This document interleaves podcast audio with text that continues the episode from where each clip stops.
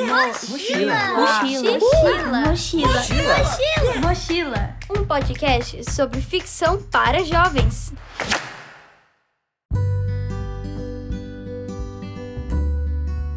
Olá!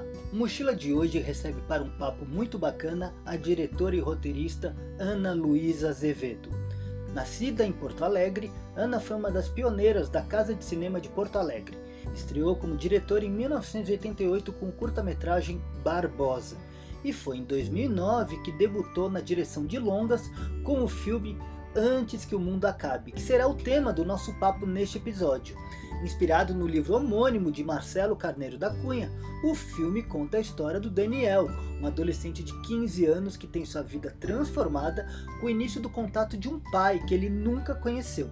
Entre suas questões amorosas com Min e um delicado dilema ético com o amigo Lucas, Daniel começa a entender que o mundo é muito maior do que as fronteiras da pequena cidadezinha que vive no interior do Rio Grande do Sul. No papo que eu, Caio Tosi, tive com a Ana, ela relembra o processo de adaptação da história da literatura para o cinema e conta sobre as especificidades de criar um projeto audiovisual para os adolescentes.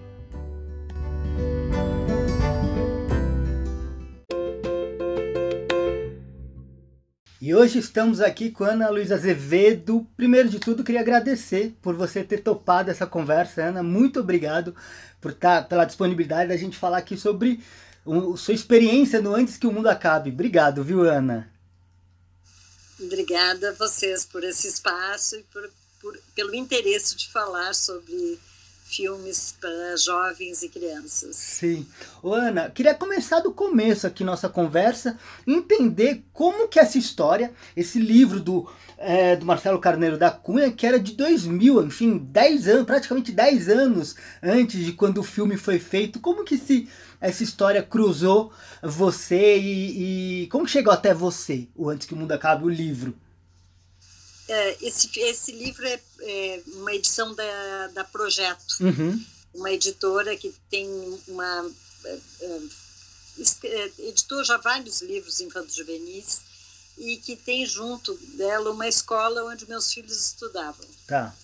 A escola Projeto.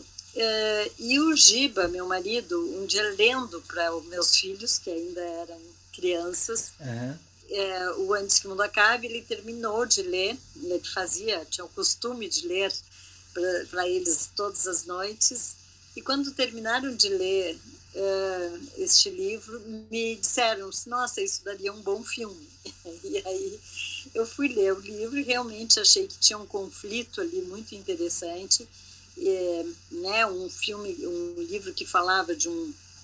Uh, de um rito de passagem, de um, de uma, um menino que, que saía né, da, daquele mundo dele, é, de uma escola para ter que cair e, enfim, para uma escola grande, continuar estudando e tal, e, e, e, aquela sensação de perda, todos os conflitos que envolvem a adolescência, é, e que era muito rico isso para um, um, fazer um filme. Então, fui atrás dos direitos, conversei com o Marcelo uhum. e aí comecei essa empreitada. Mas aí, né, você tem um livro que não é tão fácil de adaptar. Acho que nunca a adaptação é fácil, eu queria depois falar um pouquinho mais, mas nesse especificamente você tem um livro que é também tem um, um, um quê epistolar aí, de uma troca de cartas, né? Porque tem esse contexto do menino, do protagonista Daniel. De repente começa a receber cartas do pai, né? Isso acho que não é spoiler, né? Outro dia me falaram que não existe spoiler depois de cinco anos do produto lançado, né? Então, é, mas vai ter uma troca de cartas que também conduz a narrativa. E o, e o próprio, eu estava pesquisando, o próprio Marcelo disse que achou muito estranho quando foi procurado, porque falou assim, isso eu não sei como que vai ser virar filmes. Então, como que foi esse desafio, Ana, de falar, puxa, vou pegar esse livro e transformar numa narrativa cinematográfica? Sem dúvida era uma grande era um grande desafio e isso me, me instigava uhum. porque é como tu disseste um livro estolar acho que 80% do livro são as cartas trocadas entre pai e filho uhum. e carta é a coisa menos cinematográfica que existe porque é alguém que escreve para alguém que lê Exato. que recebe e lê então é, mas como fazer isso né o que tinha por trás dessa carta era esse, essa transformação desse menino com essa informação e todas essas coisas que o pai trazia através das cartas e das fotos que ele enviava nessas cartas, né? E isso era, é, como transformar isso em linguagem audiovisual era uma das coisas que me instigavam. Eu acho que quando sempre que eu vou fazer um filme, é, ele precisa me desafiar de alguma forma, uhum. né? Além de ter uma história que me interessa e que eu quero falar sobre ela, é, ela tem que me instigar é, por algum motivo. E no caso do, do Antes que o Mundo Acabe, era esse desafio de adaptá-lo para uma linguagem audiovisual. Então, como transformar uma troca de cartas e fotos uhum. em uma linguagem é, que fosse audiovisual. Uhum. Né? Então, eu, eu fiquei trabalhando com, de alguma forma, até animando as fotos e criando uma linguagem que é uma brincadeira que, que me agrada muito. Uhum. Esse, criar esse pensamento, esse jogo, né, de como contar essa história, era um dos grandes desafios, sem dúvida. E aí você você participou, você aí vocês chamaram o Paulo Raum para fazer uma primeira versão, né? Que é um super roteirista, mas você participou desse processo, né? Também de fazer novas uma segunda versão. Como que foi botar a mão na massa e falar, puxa, como puxar a história daqui, de lá e, e, e, porque também tem que se criar muita coisa, né, Ana? Teve que se criar né? Para quem lê, eu acabei de reler o livro e rever o filme e, e agora numa visão comparativa tem elementos necessários de, mudança. Até é legal falar para os nossos ouvintes, né? Que às vezes tem aquela questão, puxa, o livro é mais isso do que o filme, então é necessário mudar porque a linguagem muda, né? Como que foi esse processo de achar novos fios aí pro antes que o mundo acabe? eu na, naquele período eu estava fazendo um outro trabalho, então tinha é, tinha um edital aberto para desenvolvimento de roteiro, eu queria colocar o filme, então convidei o, o, o Paulo Raume para fazer uma primeira adapta, adaptação é, para colocar de, de, é, de pé aquela história e a gente fez junto as opções né, do que, que entra e do que, que sai do, uhum. do, do, livro. Porque é isso, quando tu adapta um romance, é, muita coisa fica de fora.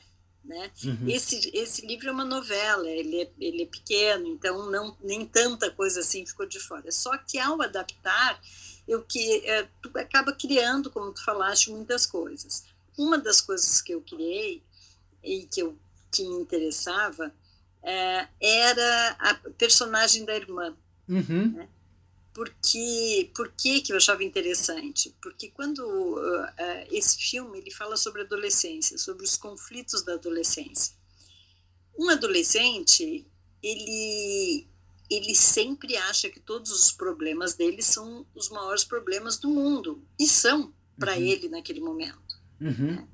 então se eu fosse olhar sobre o ponto de vista do, do, do adolescente o filme seria uma tragédia. Sim se eu fosse olhar sobre o ponto de vista dos pais, uh, o adulto ele sempre tende a relevar o problema do adolescente, o que é um chato também, né? Uhum. Porque para o adolescente aquele é um grande problema uhum. e as escolhas que ele tem que fazer naquele momento são é o, é o grande problema, é o grande, o primeiro momento em que ele se depara com essas com escolhas, né? Uhum. Então é muito difícil. Então, e o adulto olha aquilo e diz, ah, isso não é nada, amanhã já vai passar. Né? Então, eu não queria também fazer esse, ter esse olhar do adulto sobre a adolescência, um, um, uma, um personagem, uma pessoa que já passou por aquele problema e sabe que aquele problema vai acabar amanhã. Uhum. Porém, tem um personagem que é insuportável para um adolescente, que é um irmão menor. Uhum. Então, essa relação de irmão ele, é muito, eu acho muito bonita, porque ela é muito sincera, muito verdadeira e muito irritante muitas vezes, Sim. especialmente para um adolescente. Então eu criei esse personagem da Maria Clara, que é uma irmã menor, uma meio-irmã, uhum. e que é aquela personagem que está em casa e que observa tudo o que acontece, né? O pai chegando, a mãe saindo, a mãe chegando, o irmão chegando, uhum. É porque ela está em casa o tempo inteiro. Então eu queria trabalhar esse personagem. E, e aí eu trouxe para dentro da história muito da relação do, dos meus próprios filhos estavam vivendo naquele uhum. momento, né? Eu, eu, brinco que a minha filha, eu, quando eu entrava em casa, eu sabia por onde ela tinha andado, porque ela, ela, ela, ela, era muito, estava sempre criando coisas, então na, na, na, na mesa da sala estavam cheios de tintas e de não sei o que, no quarto estava cheio de não sei o que, ela, ela, eu ia vendo o rastro dela. E eu tentei, eu criei um pouco, recriei um pouco isso para Maria Clara, que ela, ela toma conta daquela casa, uhum. né? E ela está ouvindo tudo, só que ela só ouve fragmentos, e a partir desses fragmentos ela, ela inventa uma história. Não, e, é, e, é, interessante que eu fiquei prestando muita atenção nessa questão do narrador, porque para além dessa questão do adulto, às vezes, relevar né, a, as questões do adolescente, geralmente em filmes para jovens, a gente tem, é, muitas vezes, ele é contado da perspectiva da lembrança de um, de um adulto para uma juventude e também dá um ar nostálgico, né? Às nostálgico, vezes, exatamente. Né? E quando vem a menina, é, quebra completamente isso, né? Assim, é, é, é muito surpreendente, né? Um novo olhar sobre a adolescência. Exatamente, exatamente. E um olhar extremamente crítico, né? Porque ela, ela olha a adolescência e enxerga aquele irmão em um período extremamente instável, chato, que uma hora ele chega de um jeito, outro chega. Porque a adolescência é isso, né? É uma, é uma montanha russa de, de, emoções e, né? Tá com os teus hormônios em, em mudanças e, e, e transformações e tudo, que aquilo tudo te deixa é, emocionalmente muito instável. Então, quando tem alguém ali te, te, te incomodando de uma forma é, sem filtro, né, é o que dá, eu acho que poderia dar graça para essa história. Ana, e você falou aí que você tinha, não sei se filhos, crianças ou adolescentes. É, você fez algum tipo, vou, vou usar entre aspas, eu não sei se esse é o termo melhor, mas algum tipo de laboratório, alguma pesquisa do universo juvenil para não para assim criar trazer mais até algumas histórias que tão, não, não estão no livro por exemplo no livro não tem é, um triângulo amoroso entre o Daniel a mim e o Lucas que tem no filme né então e é um conflito muito é, muito forte na adolescência o, o eu gostar do outro que gosta do outro meu amigo né e também, e, e também é, além de. Minha, minha questão, além de ter uma, um laboratório para criar e trazer elementos para o filme, de observar a adolescência, mas também de buscar fazer um mergulho, uma pesquisa para Pra, porque eu acho que é um filme muito sincero, né? Eu fui também ler algumas críticas da época, ele, todo mundo falava dessa, dessa sinceridade, essa honestidade com o jovem, né? É, como, como conseguir isso também, né? Na direção e no roteiro, Ana? Eu, eu, eu nessa época eu tinha meus filhos pré-adolescentes, tá. já, já até fazer o filme. Quando decidi, eu acho que eles eram pré-adolescentes, é quando eu fiz, eles eram adolescentes. Sim. Então, sem dúvida que eles eram uma fonte de, de inspiração e de, e de, e, e, de observação também, né, de, do que, que era adolescência. Os amigos deles estavam sempre aqui em casa, eles sempre se reuniram muito na minha casa. Uh, a minha própria adolescência também já era uma era outra fonte. Você de, de foi resgatar lá? Eu fui uma adolescente, eu, eu, eu morei no interior, né? Eu sou de fora de Porto Alegre, uhum. então a gente levou essa história também para uma cidade pequena. Sim. Esse momento de ter que sair da cidade pequena era uma coisa que eu lembrava muito desse sentimento de que parecia que meu mundo ia acabar naquele momento. Uhum. E ainda os, com os próprios atores, né? Quando tá. eu, eu fiz a, toda a busca dos personagens, é, eu fiz alguns laboratórios né, com eles, a gente fez uma preparação bastante longa com, com os meninos, com um grupo grande. Né, eu, fiz, eu, eu peguei 15 meninos e ficamos trabalhando para dali tirar os personagens. Uh, e também fui buscando histórias que eu fui incluindo no roteiro. Tá. Quando o roteiro estava já estruturado, é, eu chamei daí sim meus filhos e com, os, é, com alguns amigos deles para fazer uma leitura Legal. e eles apontarem e eles apontarem é, o que, que, eles achavam, né? Desde de, palavras utilizadas, né? Criticar os diálogos, os personagens, o que, que era falso, o que, que não, não, não tinha nada a ver com essa adolescência daquele momento, né, que eu estava que eu estava retratando. Então foi tudo isso, tudo isso ajudou a contar a história. Uhum. E você falou então que você foi assim ter, também tem essa adaptação que o livro é, se passa em Porto Alegre e você no filme passou por uma cidade do interior do Rio Grande do Sul é, e aí agora eu estou entendendo que é muito também por causa da sua própria experiência. E como, e como assim fazer com um filme que fala de uma adolescência que se passa no interior de um estado, no sul, se tornar universal, assim, poder atingir o jovens de, de, de todas, todos os lugares, Ana? Era, era, um, era um cuidado que você tinha? Era um, você pensava nisso?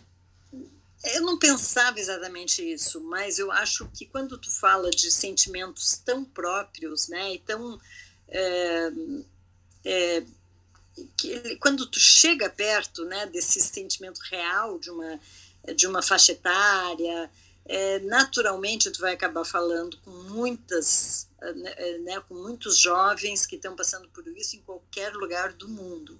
Né? Esse filme passou em vários lugares do mundo. Eu lembro de uma sessão que eu estava presente na França, em que eu tive um debate com jovens franceses uhum. que foi muito lindo, assim, falando dessas todos esses sentimentos, esse borbulhão que é a adolescência. Então isso eu acho que ele é igual em qualquer lugar, em qualquer cultura, né? Eu acho que não não difere tanto. É, agora eu tô, né, tenho lançado o aos Olhos de Ernesto, que é um filme que fala da velhice, uhum. e é a mesma coisa. Então, assim, um, essa semana eu tive um debate com a China e, e, as, e, a, e, as, e, os sentimentos todos que envolvem esse outro momento da vida, Sim. que também acaba é, refletindo, né? Então, isso é uma isso é uma das da, eu acho que é uma questão é uma das dos sentimentos universais né quando a gente lê é, Romeu e Julieta, tá ali a história de dois adolescentes apaixonados Sim. e que não conseguem, que acham que o mundo vai acabar por causa disso e eles acabam né, chegando a, a, enfim, se suicidando. Mas então tem todo essa, eu acho que essa, essas, é, essas tragédias, né, essas, esse sentimento de que o mundo vai acabar naquele momento, ele é igual em qualquer, em, qualquer época e em qualquer, em qualquer cultura. Agora, o porquê que eu adaptei ele para uma, para uma história, de uma cidade do interior? Porque uma das, das coisas que a gente sentia falta é, do livro é que essa sensação, porque eu, no livro o, o, Antes que o Mundo Acabe era o projeto do pai. Sim. Né, e continua sendo no filme. Só que eu queria que essa sensação de que o mundo vai acabar, ele tivesse em outras instâncias do filme. Tá. Não só na, na, na busca do pai por culturas que um dia iam acabar.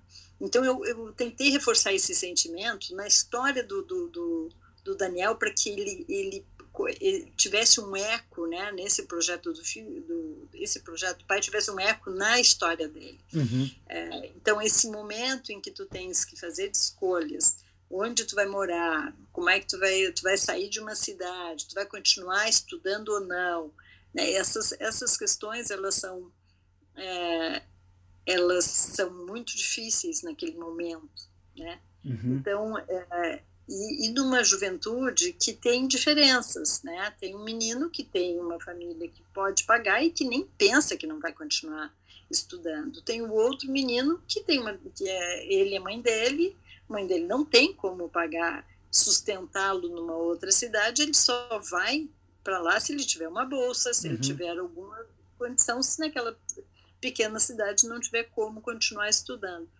Então isso também era importante é, falar, né? Uhum. De alguma forma estar lá, assim, essas diferenças que fazem.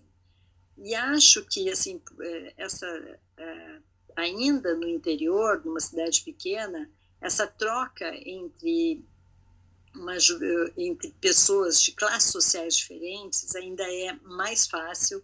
É, é, ela, elas são mais permeáveis as classes sociais são mais permeáveis, né? A escola, na escola tu tens é, Mais dentro mistura. do grupo escolar várias né várias crianças de diversas classes sociais diferente de, das cidades grandes, onde numa, numa escola privada tu tem um retrato quase que único de uma classe média, na outra escola tem um outro retrato, então as coisas estão muito mais é, segmentadas, né? estão muito mais. É, a, a, vida já se, já se configura mais no, em várias bolhas, né? Uhum. Acho que nas cidades do interior isso, essas bolhas ainda são um pouco mais permeáveis. E, e, e, e tem um outro tema que o livro, tra o livro e o filme traz, que e eu queria saber como que isso reverberou no público adolescente, que tem uma questão ética aí, né? Dessa questão do, do amigo. Não, não sei se eu posso falar, mas tem uma questão assim do, do, de, um, de um roubo que acontece na escola e, e, a, e a questão de, do personagem é, falar quem foi, falar que não foi, isso tem a ver com o amigo dele.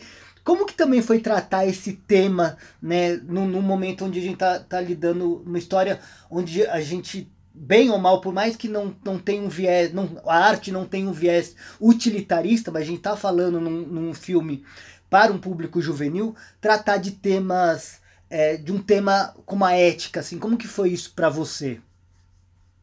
Eu, eu acho que tinha um, assim, uma necessidade minha de discutir as questões de princípios éticos uhum. né, no Brasil, que eu acho que é fundamental a gente discutir. O que, que a gente pode, o que, que a gente não pode fazer, o que, que é roubo, o que, que não é roubo, o que, que é, é, é Eu acho que a gente vive uma crise ética muito séria, uhum. né, é, onde temos hoje um presidente que mente sem qualquer uhum. prurido.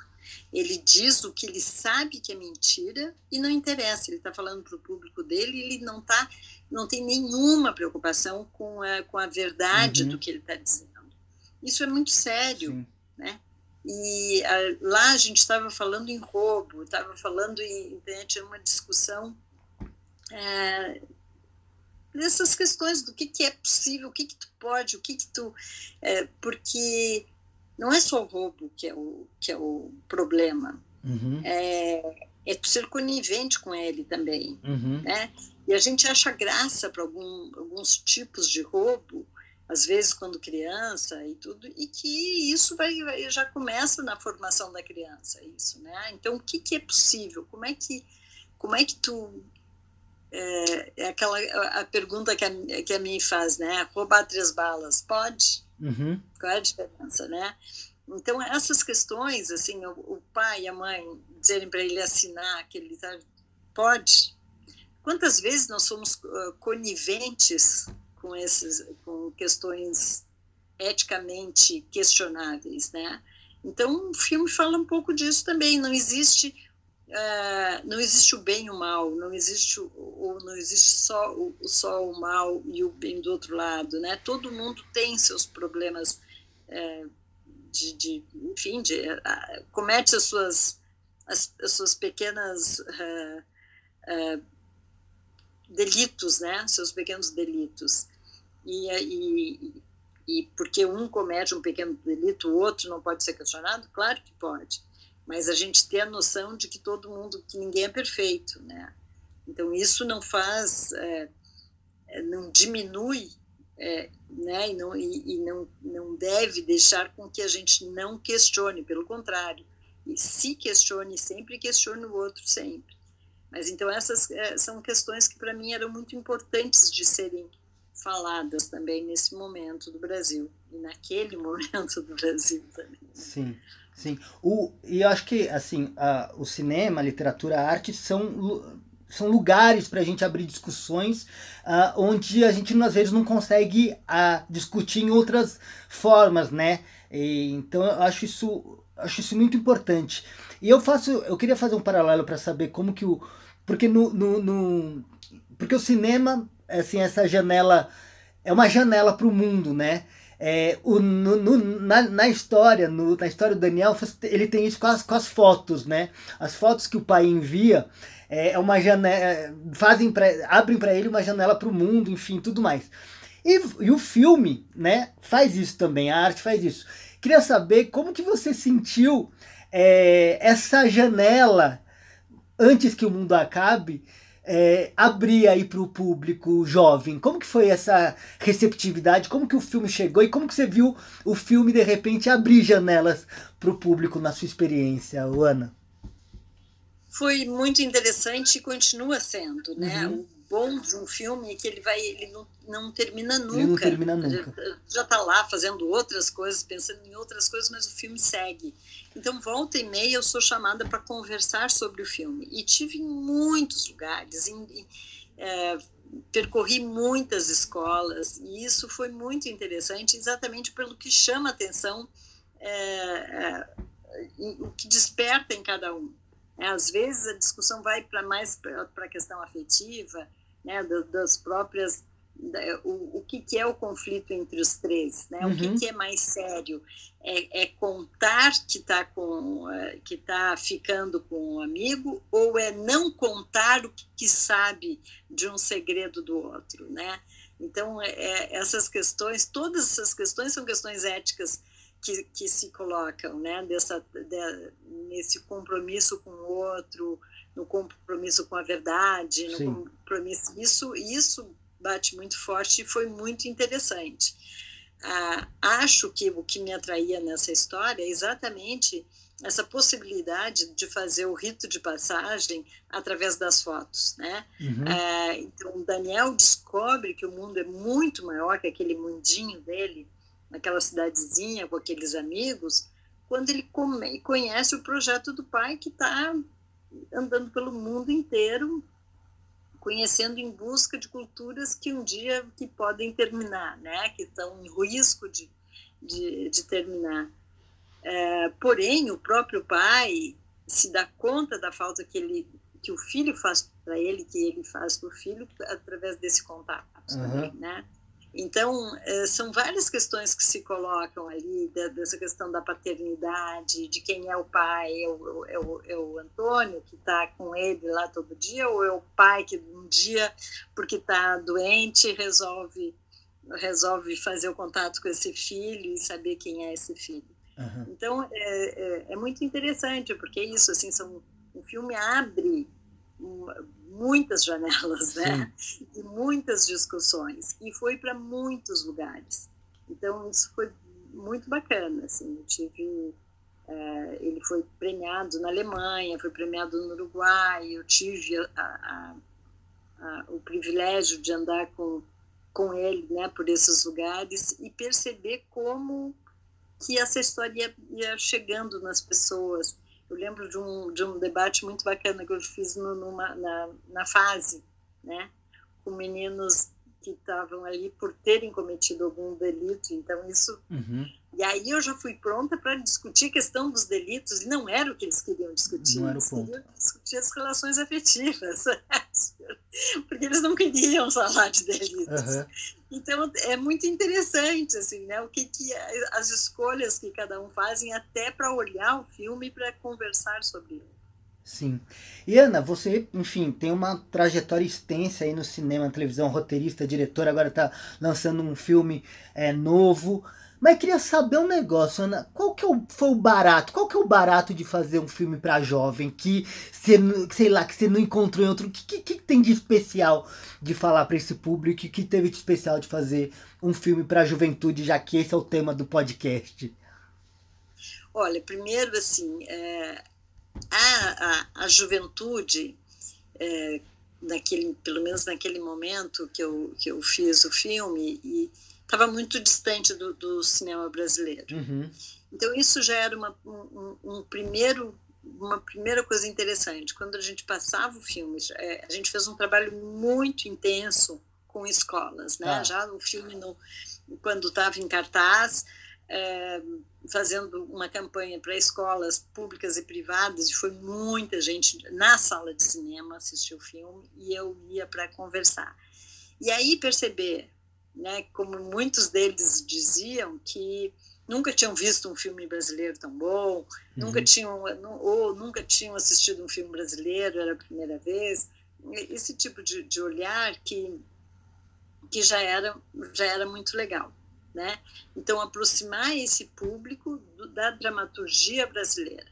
E a gente sabe que tem uma dramaturgia brasileira muito rica nessa é, para essa faixa etária.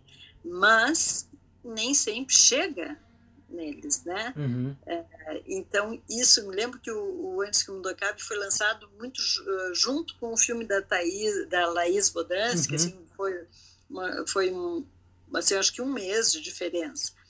Então, foram dois filmes que, que fizeram um, um, um barulho naquele momento, assim.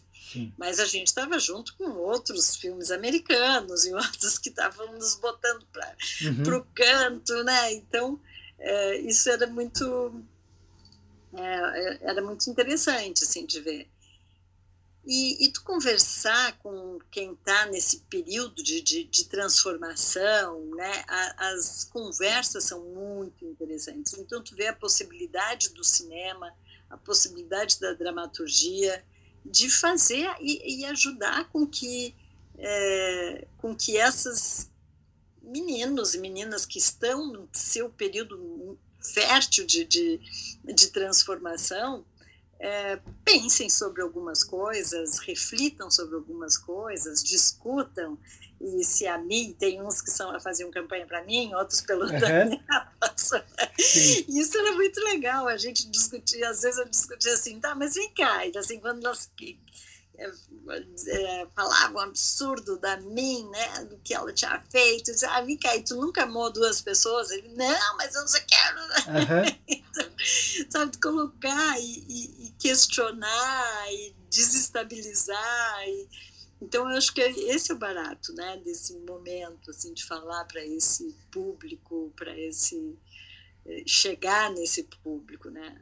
Um público muito fértil. É, é, um, pu é, um, é um público que não é público, é fã, né? Vira fã dos personagens, né? É, Eles têm uma, uma paixão, né, pelo, pela história. Nossa, quando eu ia com um dos atores, com o Pedro, assim, era uma. virava né, um evento. Uhum. Não, muito, muito legal, Ana. Eu queria agradecer você por esse papo super gostoso sobre o Antes que o Mundo Acabe, que é um filme incrível aí da nossa cinematografia juvenil brasileira. Queria muito, muito agradecer sua disponibilidade, foi uma delícia, Ana. Obrigada, imagina.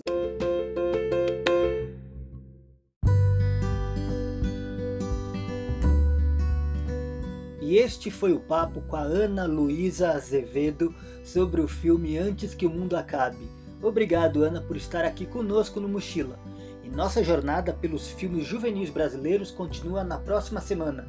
E para saber das novidades do podcast, basta seguir a Mochila Podcast no Instagram. Até a próxima!